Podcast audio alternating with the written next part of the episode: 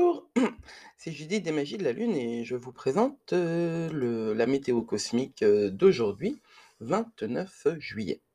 Hier, nous étions donc euh, en nouvelle lune en Lion. Et aujourd'hui, la lune est toujours nouvelle. Alors, elle est nouvelle, c'est-à-dire que hier, à 20h à peu près, c'était le moment où il y avait 0 degré d'illumination. Zéro. C'est-à-dire la lune et le soleil étaient au plus proche, donc il n'y avait pas d'éclairage du soleil, de la lune par le soleil. Voilà, le temps où la lune est considérée comme noire. Ah, alors noir euh, ou sombre. C'est-à-dire qu'en anglais, pour le temps où la- le, ciel n'est pas illuminé par la lune, ça s'appelle euh, dark moon. Et quand il y a deux nouvelles euh, lunes dans le mois, ça s'appelle la black moon. Et ce sont des choses complètement différentes, comme vous l'avez compris. De la même manière qu'en français, on a lune noire qui signifie ce temps donc où le ciel est silencieux, lunairement parlant. Mais la lune euh, noire en français, c'est aussi le nom de l'astéroïde euh, Lilith, euh, qui représente dans un thème de naissance une partie de, nos ombres, hein, c'est-à-dire la dimension inconsciente de notre personnalité. Lilith, hein, bah, c'est une déesse. Alors, elle a été utilisée et présentée dans les religions du livre comme étant la tentatrice, hein, comme étant l'avatar d'Ève. Enfin voilà, c'est à partir de cette symbolique-là que l'astéroïde Lilith est, à lire dans un, dans un thème de naissance. C'est vraiment très très très intéressant. C'est vraiment une clé essentielle de notre âme en fait, hein, Lilith. De la même manière que le temps de lune noire est un temps essentiel dans le cycle. C'est vraiment très important pour nous parce que c'est la réalité en fait, hein, qu'on en soit conscient ou pas. La réalité, c'est que nous sommes en cycle permanent et nous passons en permanence du plus haut au plus bas. Voilà. Alors selon les cycles, le temps où on est au plus bas et le temps où on est au plus haut a plus ou moins d'importance et plus ou moins long ou plus ou moins intense. Là, maintenant, la Lune va reprendre jour après jour un petit peu d'illumination et va ainsi monter ses énergies en puissance. Et c'est un temps où nous pouvons commencer à, enfin, commencer à penser à manifester au moment où euh, la lune se tait dans le ciel. C'est un temps d'intériorisation. Et ensuite, de ce qui est, comment dire, créé par cette intériorisation, puisque toute pensée se crée dans l'esprit avant de se matérialiser, vient le temps de construction jusqu'à la pleine lune, où là, on a une opportunité, une réelle opportunité pour se dégager de ce qui nous encombre. Et sur la deuxième partie du cycle, on est plus dans l'expiration, où on se dégage de ce qui nous, de ce qui nous encombre et de ce qui nous gêne. Ça aussi, c'est cyclique et, c'est naturel. On ingère, on expulse. C'est comme ça qu'on fonctionne. On ne peut pas changer les choses. Il y a obligatoirement cette euh, respiration, à la fois dans le corps et à la fois dans ce qui est matérialisé de notre corps euh, énergétique autour de nous. Et aujourd'hui, donc, cette nouvelle lune, c'est aussi le jour où Jupiter euh, rétrograde en bélier.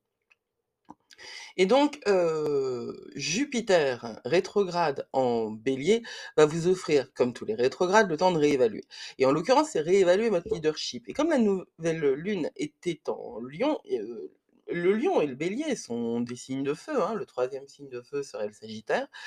Euh, le sagittaire est la dernière étape euh, du feu dans le zodiaque. Le bélier est la première et le lion est intermédiaire. Donc ça veut dire que le bélier est cardinal, que euh, le lion est fixe et que le Sagittaire est mutable en termes d'énergie de chaque signe à l'intérieur de son élément. Là aussi, il y a progression, là aussi, il y a cycle. Jupiter rétrograde en bélier. Jupiter, c'est notre planète euh, d'expansion. Et elle va rétrograder dans euh, le domaine, enfin dans le domaine, dans l'énergie du bélier, parce que le domaine, c'est la maison, et ça, c'est particulier à chacun, dans l'énergie euh, du bélier, de celui qui commence, de celui qui initie, de celui qui agit, de celui qui fait avant de penser, de celui qui n'élabore pas, de cette espèce de flamme organique violente, première, primordiale, dont on a tous besoin pour commencer quelque chose. Et c'est vraiment, ce sera le moment de réévaluer vos, qualités de leadership. Et puis, c'est un moment où, euh, donc, rétrograde, hein, réévaluation, revisite, re- repenser, refaire, reconstruire. Oui, mon chat. Oui, j'ai mon chat qui vient me voir. Et donc ce sera donc dans tout ce qui concerne le le les qualités du Bélier.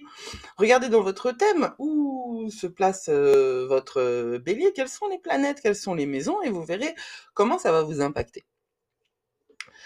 Ensuite, aujourd'hui, parce que c'est pas tout, hein, ça va être un long podcast, heu, la Lune, elle est en carré avec Mars, elle est en carré avec Uranus, elle est conjointe à Mercure et en opposition à Saturne. C'est un sacré une sacrée tension, en vérité.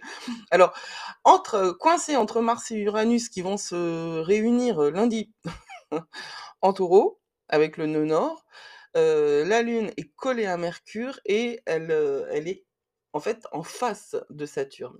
Donc, on on considère que, la Lune et Mercure sont ensemble, vecteurs d'une communication qui va aligner le cœur et l'esprit. La Lune, quand elle est en carré, à Mars, on peut être super susceptible et quand elle est en carré à Uranus, cette susceptibilité, elle peut se traduire en combat. Donc, quand on a la langue acérée et qu'on a des raisons de se battre, ça peut donner des situations, d'autant qu'en opposition à Saturne, j'ai oublié ça, en opposition à Saturne, la Lune perd de ses qualités émotionnelles et d'empathie. Donc ça peut être une journée de combat acharné. Je vous souhaite, de réussir à mettre, du temps, de la distance et de l'espace à l'intérieur de vous pour ne pas, entrer en conflit à vos dépens. C'est bien ça, hem, le danger, c'est d'être dans une perte d'énergie à vos dépens. Respirez encore, c'est important, c'est très, très, très important de prendre le temps de s'ancrer, c'est-à-dire de se de reconnaître que nous avons des racines énergétiques avec le monde dans lequel, nous vivons, donc allez chercher la puissance, la lumière et la force et l'énergie qui vous manque dans la terre. Et c'est important aussi de se connecter à vos guides et au monde, supérieur. Je pense vraiment qu'en ce moment, on a tous besoin d'un petit, supplément, d'aide, du côté des énergies supérieures et je vous souhaite de trouver, le temps et l'énergie et l'intention, de ne plus être seul et de d'invoquer, d'évoquer, de convoquer ce qui vous accompagne. Prenez soin de vie prenez soin de vous et à demain. C'était Judith des Magies de la Lune.